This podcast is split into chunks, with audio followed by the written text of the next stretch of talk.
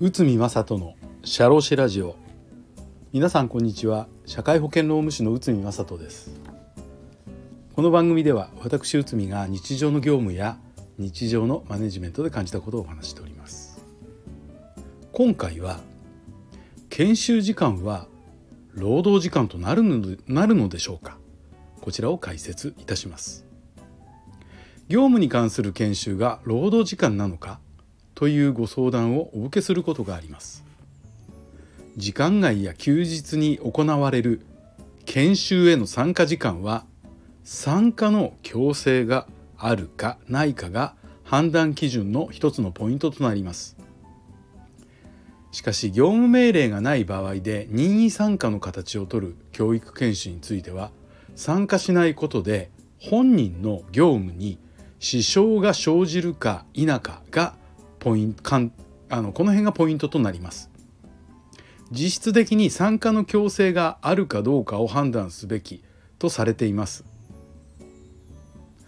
では明示がなくても労働時間となる場合を見ていきましょう。職務そのものに関する教育研修等参加しなければ業務上不利となる場合には命令がなくとも労働時間となります。職場規律職場環境の維持向上に関する教育訓練。事業の運営の必要から行われるものであり参加は業務遂行の一環として行われる。法令に基づいて行われる教育訓練。また最近ウェブなどを活用した e ラーニング学習の場合のご相談もお受けします。基本的には上記にえー、と今挙げたですね3つの考え方が基準となりますが自己啓発としての業務スキル向上と業務研修の線引きは難しいという意見が多いです。これに関する裁判があります。NTT 西日本ほか事件大阪高裁平成22年11月。社内でウェブ学習が行われていたいわゆる e ラーニング学習が実施されていた。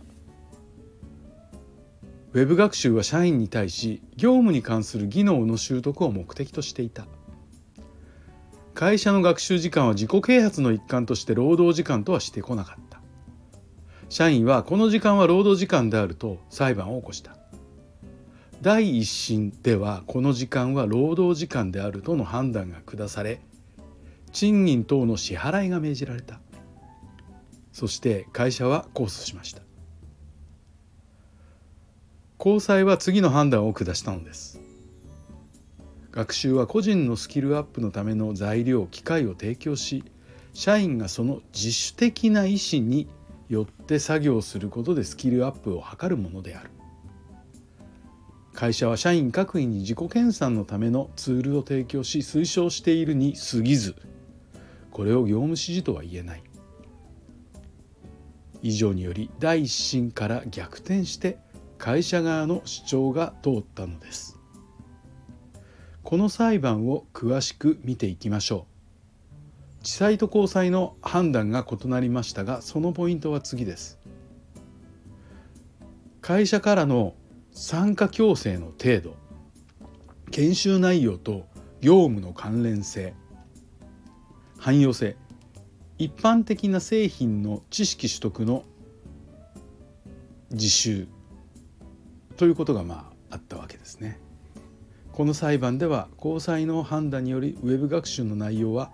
汎用性が高いということが労働時間ではないという判断の後押しになったようです。